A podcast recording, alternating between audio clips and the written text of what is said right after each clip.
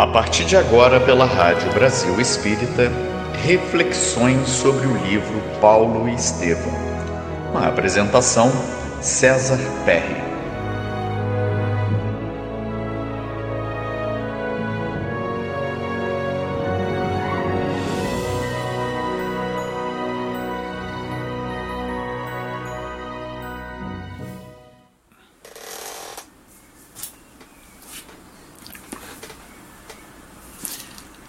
Amigos da Rádio Brasil Espírita de Maceió, estamos chegando ao final dos nossos comentários, né?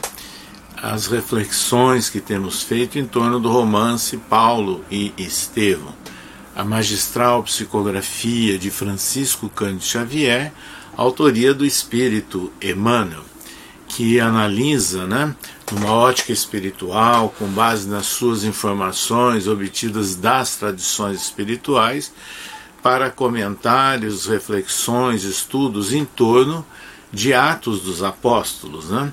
É uma obra que integra o Novo Testamento e que foi redigida por Lucas, discípulo de Paulo. E também Emmanuel se fundamenta nas 14 epístolas de Paulo de Tarso.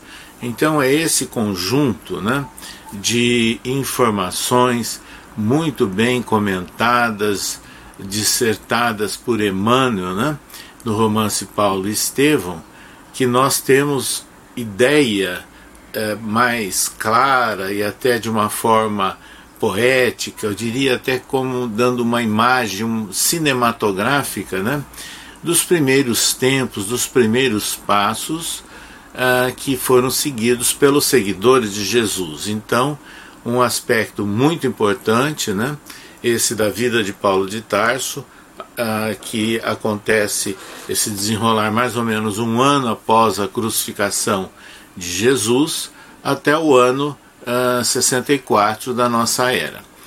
Pois bem, amigos, nós iniciamos né, na nossa apresentação na semana anterior é, várias análises né, sobre o último capítulo da segunda parte do romance Paulo Estevão é o capítulo décimo, né? Esse capítulo, então, ele, ele se conclui hoje com os comentários que nós estamos fazendo é, com o sacrifício final né, de Paulo de Tarso. O capítulo 10 da segunda parte é, de O Romance Paulo Esteves se intitula Ao Encontro do Mestre. E é isso que nós vamos refletir é, na oportunidade é, de hoje. É, nessas condições, amigos, nós lembramos que na nossa apresentação da semana anterior nós fizemos referência daqueles momentos turbulentos né, que se seguiram em Roma após o sacrifício de vários cristãos, vários estrangeiros, né, perpetrados pelo imperador Nero, né, que queria apagar aquela imagem horrenda né, para ele, é, da sua gestão, inclusive, do incêndio em Roma. Então ele estava oferecendo, entre aspas, pão e circo né, ao povo de, de Roma, com grandes espetáculos onde eram é, sacrificados aqueles que eram considerados errados né, ou condenados por Roma. Então, depois de muitas dessas cerimônias, né, que aconteciam ao longo do ano, no segundo semestre do ano 64 da nossa era, é, Paulo, que estava é, detido, né, é, aguardando uma nova, um novo julgamento, lembrando que ele havia sido absolvido pouco tempo antes pelo próprio imperador Nero, né, mas que foi solicitado que ele permanecesse em Roma. Aconteceu que na sequência de vários dias, ele estava fazendo a sua pregação rotineira e após aqueles períodos terríveis, os cristãos estavam se reunindo nas chamadas catacumbas, né? que seriam é, como que túneis subterrâneos é, nos arredores de Londres, aliás, nos arredores de Roma, onde eram é, sepultadas as pessoas. Então era nesse ambiente lúgubre, inclusive, que os cristãos se reuniam. E numa dessas noites, é, lá chegou uma guarda romana e o chefe determinou a prisão de todos, né? inclusive de Paulo, que estava ali falando. E nessas condições, ele foi levado mais uma vez à prisão e contando até com a presença, a visita e o apoio de alguns de seus discípulos, né, como Lucas, é, como João Marcos, né, e outros que estavam dando assim um apoio, um consolo ao apóstolo Paulo, mas que se mantinha, como sempre, né, altivo, firme no seu ideal e nos seus propósitos. Então ele entrega a, a, a, a Lucas né, aquelas suas últimas anotações. É interessante né, que nós comentamos na reunião anterior, elas eram dirigidas ao jovem Timóteo, né? E essa foi muito importante, é porque ele já deixava claro que ele estava no final da existência, né? É, combati o bom combate, terminei a carreira, guardei a fé. Então, é, esse trecho, esses versículos né, de Paulo para Timóteo deixa muito claro a situação dele numa figuração, numa comparação, mostrando que ele estava terminando a vida, mas que havia combatido bom combate, as lutas né, que ele aprendeu a superar ao longo da sua existência e prosseguia firme na sua fé.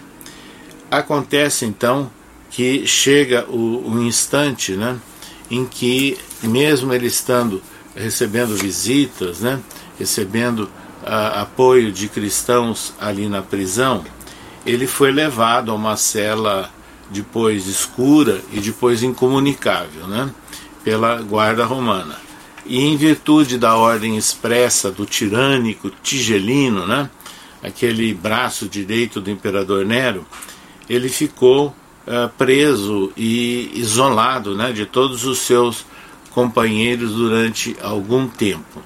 E nessas condições, ele orava, meditava, refletia né, em tudo o que havia uh, passado ao longo da sua uh, profícua né, e, e, e, existência cheia de lutas. Né. É, as horas passavam, com aquelas expectativas que eram intermináveis né, para o apóstolo Paulo, e ele conseguiu algumas horas de sono. Ao mesmo tempo que ele tinha fome, tinha sede, ele já estava perdendo a noção de dia e de hora, mas ao mesmo tempo, com seu fervor, com as suas orações, ele é, era agraciado né, com o apoio da espiritualidade. E nessas condições, é que chegavam a ele né, todo o apoio né, do, dos espíritos amigos. E determinada noite é, chegou ali uma escolta romana né, e que o abordou, informando que ele seria levado ao exterior ali da prisão. E quando ele chegou lá para o ambiente externo, ele, segundo Emmanuel registra, ele encontrou seis homens armados que o aguardavam junto de um veículo, né, relativamente grande. É, ainda estava uh, começando a dar os prenúncios de madrugada quando isso acontecia. E Emmanuel anota que o apóstolo silencioso obedeceu às ordens da escolta, as suas mãos uh, foram atadas, né, e com cordas bastante grosseiras, inclusive. Um vigilante noturno estava uh, se aproximando dele e até escarrou na face de Paulo de Tarso. E mais uma vez Paulo lembrou dos seus sofrimentos e recebeu aquele insulto, mais um insulto, né, com um, sem dar ideia de qualquer amor próprio ofendido. E assim os cavalos dispararam, né, levando naquela madrugada fria Paulo uh, prisioneiro né, e com as mãos atadas. Passaram pelas portas externas né, da cidade de Roma, eh, chegaram àqueles cemitérios né, que se enfileiravam a, ao longo do, da parte inicial da Via Ápia. e o sol estava começando a dar os seus primeiros raios, começando a aparecer. O militar, anota Emmanuel, que chefiava aquela escolta, mandou parar o carro e pediu que descessem o prisioneiro. E aí o prefeito dos pretorianos, né, disse ele, por ordem do imperador, ordenou que fosse sacrificado no dia imediato ao da morte dos cristãos, votados às comemorações do ciclo que foram realizadas ontem. Deveis saber, portanto, que estáis vivendo os últimos minutos. Então, era aquela sentença de morte que ele tinha conhecimento naquele instante. Mas mesmo assim, Paulo manteve-se calmo, mudo e exclamou, inclusive, uh, o seguinte: anotado por Emmanuel. Ciente da tarefa criminosa que vos incumbe desempenhar, os discípulos de Jesus não temem os algozes que só lhes podem aniquilar o corpo. Não julgueis que a vossa espada possa eliminar-me a vida, de vez que vivendo esses fugazes minutos no meu corpo carnal significa que eu vou penetrar, sem mais demora, nos tabernáculos da vida eterna, com o meu Senhor Jesus Cristo, o mesmo que vos tomará contas, né? quanto a Nero e também a Tigelino. Aí aquela patrulha romana ficou estarrecida, né? com aquela energia, aquela força moral né, de Paulo, e começaram inclusive a ficar meio desorientados, nervosos, trêmulos, né? E aí o, o chefe da guarda, preposto então do terrível Tigelino, ordenou que o prisioneiro desse uns passos para a frente. Paulo de Tarso caminhou serenamente, embora no íntimo ele está, estivesse orando, se recomendando a Jesus, compreendendo a necessidade de um apoio né, espiritual para o testemunho né, naquele momento supremo, naquele momento final. E aí, ao chegar naquele local, naqueles passos à frente que solicitaram a ele, o representante de Tigelino, né, o chefe da guarda, disse: Lastimo ter sido designado para esse feito, intimamente não posso deixar de lamentar-vos então ele estava se desculpando, vamos assim dizer, perante aquele homem de autoridade moral e muita firmeza que era Paulo. Paulo ergueu a cabeça e respondeu sem hesitação: Não sou digno de lástima. Tende antes compaixão de vós mesmos, porquanto eu morro cumprindo os deveres sagrados em função da vida eterna.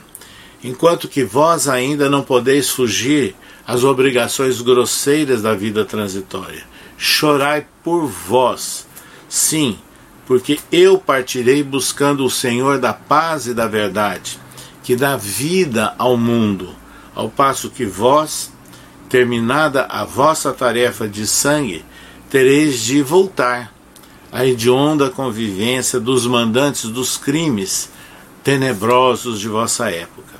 Então, aquele chefe assombrado né, com todas aquelas afirmações de Paulo, mas ao mesmo tempo notando a ternura eh, de Paulo, concitou a, a Paulo que respondeu: Não temais, cumpri o vosso dever até o fim. Então veja essa posição firme, corajosa de Paulo, aqueles que iriam ceifar a sua vida não temais, cumpri o vosso dever até o fim. Aí veio o golpe violento, fendendo a garganta, né? seccionando quase que inteiramente a velha cabeça do apóstolo, e era encerrada então aquela cena da morte física de Paulo de Tarso. É, aquele corpo caiu ao chão, né? embolado no, no chão, como um despojo horrendo e sanguinolento, inútil, e o valoroso discípulo do Evangelho sentia uh, em espírito a angústia, vamos assim dizer, como diz Emmanuel, das derradeiras repercussões físicas, mas aos poucos ele já estava em espírito experimentando uma sensação branda de alívio, de um alívio reparador. Então, mãos espirituais carinhosas né, estavam cercando aquele espírito em processo de desencarnação, tirando aquelas impressões horríveis né, dos seus padecimentos físicos. E aí ele foi tomado de surpresa, Paulo, em espírito, né? E porque ele verificou que ele foi levado a um local distante e surgiram amigos, né? Que estavam se aproximando dele. Depois de alguns minutos, ele percebia que já tinham desaparecido aquelas dores por completo do, do sacrifício final. E ele teve a impressão, né? que ele estava à sombra de uma árvore frondosa, bela, né?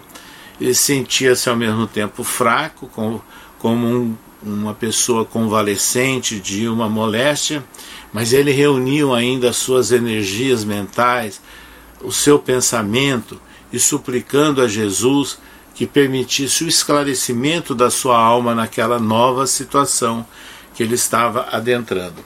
E é nessa hora que ele recordou, desde aqueles momentos, né, junto às portas de, uh, de Damasco, lembrou uh, do carinho que ele teve com o apoio de Ananias, né, que o curou daquela cegueira transitória, e de todos os esforços para que ele se transformasse no seguidor de Jesus. E foi aí que o Espírito Paulo né, percebeu, sentiu como se ocorresse alguns passos na proximidade dele. E ao olhar, de repente ele viu uma figura inesquecível, que era um emissário que vinha em nome do Cristo. Quem sois? Ele perguntou àquela entidade que se aproximava. E esse respondeu: Irmão Paulo. Ele disse, o recém-chegado. E nessa hora que o apóstolo Paulo ficou realmente muito emocionado e uh, dizendo num júbilo né, intenso: Ananias, Ananias. Era então o velho Ananias que vinha receber Paulo de Tarso na espiritualidade. Paulo caiu de joelhos num choro convulsivo e Ananias disse: Sim, sou eu. A veneranda entidade pousando mais uma vez aquela mão né, luminosa sobre a fronte do espírito recém-desencarnado. Levanta-te, disse Ananias. Já venceste os últimos inimigos, alcançastes a coroa da vida, atingiste novos planos da redenção. E aí Paulo começa, entre lágrimas, em júbilo, expressando gratidão, atendendo ao apoio e à solicitação de Ananias, vê novamente, disse Ananias, vê em nome de Jesus. Desde aquela revelação de Damasco, dedicastes os seus olhos ao serviço do Cristo. Contempla agora as belezas da vida eterna, para que possamos partir ao encontro do Mestre amado. Então, essas foram as palavras de Ananias recepcionando espiritualmente Paulo, né? Então o devotado trabalhador do evangelho reconheceu mais essa bênção, né, de que ele era receptor e de repente ele não passe assim de encanto e de espanto também, ele identificou uma nova paisagem como que surgindo à sua frente. Lá ele estava divisando a distância aquelas catacumbas da, da, junto à Via Ápia, às portas de Roma. Mas forças superiores né, estavam afastando daquele quadro triste. E ele se sentia feliz, se sentia rejuvenescido. Ao mesmo tempo, então, que ele era é, aliviado né, de toda aquela situação, é, muitas entidades se aproximavam, dando-lhe apoio Inclusive ele nota Gamaliel, que trazia inclusive um ósculo fraternal a Paulo, né? Paulo de Tarso então sentiu-se muito feliz ao rever o seu antigo orientador e mestre, Gamaliel, e responde a ele: Só Jesus me poderia conceder uma alegria igual a essa. Então ele ficou muito emocionado ao ver é, Gamaliel, o seu antigo mestre. Mal ele acabava de dizer essas palavras, chegavam outros companheiros de luta, né, que se encontravam no mundo espiritual. E aí é como se ele estivesse adentrando em Roma novamente, né, vendo mártires daquelas festividades das vésperas, né? Todos queriam abraçar espiritualmente aquele discípulo recém-desencarnado e osculavam as suas mãos. E nesse momento, né, anota Emmanuel que é, ele teve a impressão de nascer em maravilhosas fontes né, do mais além, outras aromas, outras paisagens, outras sensações agradáveis. E Paulo ouvia, inclusive, amigos dizendo: Este é o hino dos prisioneiros liberados. Então ele ouvia ao fundo um hino, uma música, né, entoada pelos antigos mártires. Meu primeiro desejo, ele solicita, Paulo, seria rever Jerusalém, onde eu pratiquei tantos males e ali eu queria orar a Jesus para ofertar-lhe os meus agradecimentos. Tão logo ele disse isso, ele evidentemente que foi transportado, passando né, da Via Ápia até regiões que ele havia percorrido, ao entrar na Península Itálica, passou pela ilha eh, de Malta, passou por Corinto, então ele foi caminhando né, por vários locais em que ele havia visitado Atenas, Tessalônica, Filipos, Neápolis, Troade, Éfeso, né? várias cidades do sul da Ásia Menor, da Panfilha, da Cilícia, e aí ele entra na Palestina. E não ele não conseguia avaliar a alegria dele quando ele nota né, que ele está chegando em Jerusalém. E nessas condições, com o apoio de Ananias, eles se reuniram num ambiente ali onde Jesus havia atuado, né, em Jerusalém, e começaram a orar. Paulo de Tarso, então, ajoelhado, elevou a Jesus a sua prece, a sua súplica, né? E o mestre estava no centro. Ele começou a surgir uma visão onde ele percebia nessa visão o mestre ao centro, tendo a um lado Estevão, à direita, e Abigail do lado do coração, do lado esquerdo. Mais uma vez ele, arrebatado, deslumbrado, emocionado, o apóstolo estendeu os braços porque ele sentia uma grande comoção. E aí que é, Abigail e Estevão se adiantaram né, e tomaram de uma forma carinhosa, amiga, aquele recém-desencarnado. Paulo então lançou nos seus lançou-se nos braços dos dois irmãos e disse que o mestre sorriu indulgente e carinhoso e falou: Sim, Paulo, sê feliz. Vem agora a meus braços, pois é da vontade de meu Pai que os verdugos e os mártires se reúnam para sempre no meu reino. Essas eram então as palavras, a mensagem de Jesus a Paulo de Tarso, recém-desencarnado, e repassando os locais onde ele havia lutado e chegando finalmente a Jerusalém. E assim, unidos todos, né, foram arrebatando Paulo para a espiritualidade e lá embaixo ficava a cidade de Jerusalém. É assim, meus amigos, que se encerra o último capítulo, o capítulo 10, né, da segunda parte do romance Paulo e Estevão. Mas nós vamos complementar lembrando que no livro Amor e Sabedoria de Emmanuel, escrito pelo biógrafo e grande amigo de Chico Xavier, e com autorização dele, né, Clóvis Tavares, anota nesse livro cuja primeira edição foi no ano de 1970.